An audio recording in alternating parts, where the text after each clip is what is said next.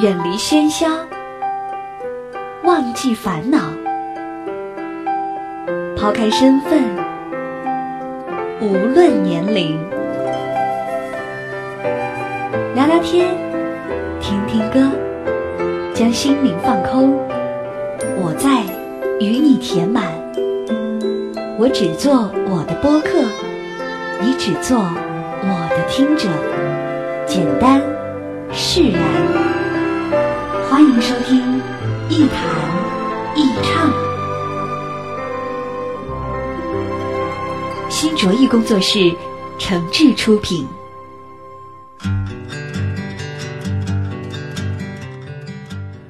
这里是网络播客节目《一谈一唱》，我是梁毅。在收听节目的同时，别忘了关注我的新浪微博“梁毅一九七六”，或者是加入“一谈一唱”的微信播客粉丝群，把自己的意见、想法和感受随时随地的和小伙伴们一块分享。我们群的口号就是一句话：我一高兴就发红包。春节放假的时候，跟几个老朋友一块吃饭，后来呢，有个朋友提议说：“大家好久没见了。”今天呢，咱们不如这样喝酒，每个人说一说自己二零一七年的小目标，然后呢带一杯酒，既是给自己一点激励啊，也算是在新一年里许下一个新的愿望。这杯酒轮到我的时候呢，我说，二零一七年啊，我依然会很忙，但是我有两个小愿望，希望能做到。第一是希望身体健康，哥们儿也是四十冒头的人了。那这个年龄呢是很沉重的，啊，除了各种现实生活里的负担之外，还有很多梦想要实现。去年查体的时候呢，发现自己多了不少小毛病，这不是个乐观的信号，我得注意，希望自己能多干几年，毕竟还有很多自己喜欢的事情没有完成。那第二个小愿望呢，就是希望自己能心情好一些。在最近这半年的时间里，我发现自己特别焦虑。有很多事情压在心里，这种焦虑并不是来自别人，而是来自于我自己。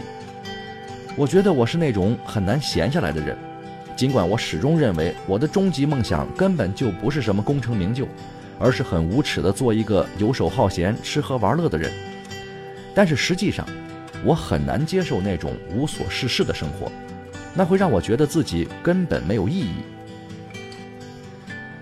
但是喝完那顿大酒之后，我马上又开始忙了，手边有做不完的方案，还有春节之前就要去见，而到现在也一直没有腾出时间去见的人。这些事情只要还没有着落，就依旧让我感到焦虑。而伴随着焦虑而来的是其他一些副作用，比如发脾气、没耐心、失眠和偶尔出现的无助感等等。有时候我安慰自己。万事开头难，人生总要经历这么一个时期嘛，挺过去就好了。看个美剧，听听音乐，洗洗睡，明天的太阳还是新的。可是第二天一睁眼，我还得面对这些需要解决的问题。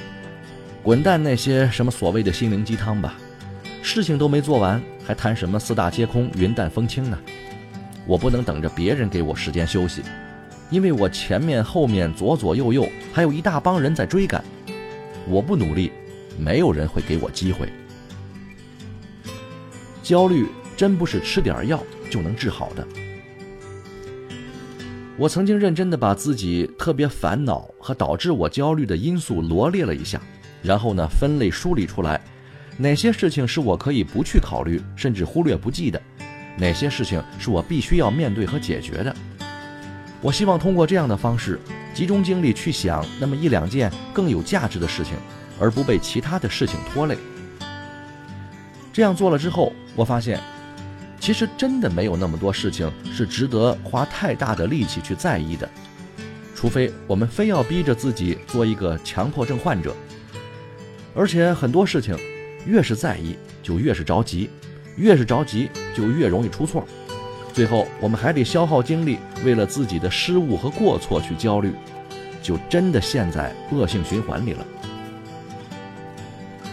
其实，经常有听众在微博和微信上私信我，大部分时间里，他们都是遇到了一些工作或是情感上的困惑和问题，希望我能帮他们出出主意。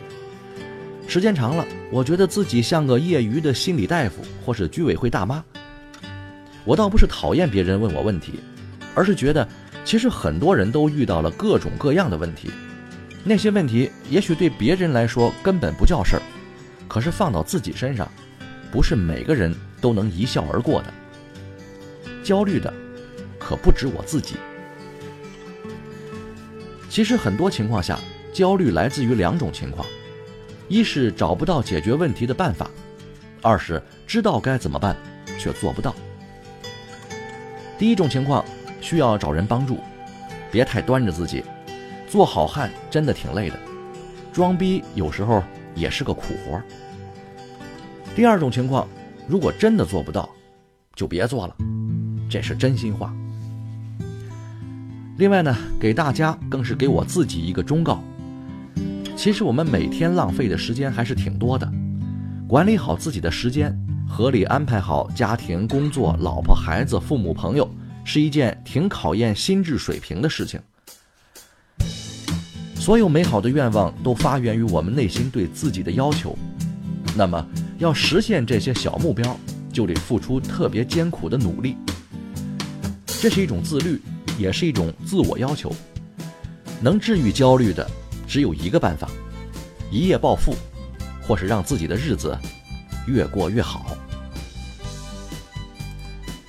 好吧，今天节目就说到这儿，我们下期再见。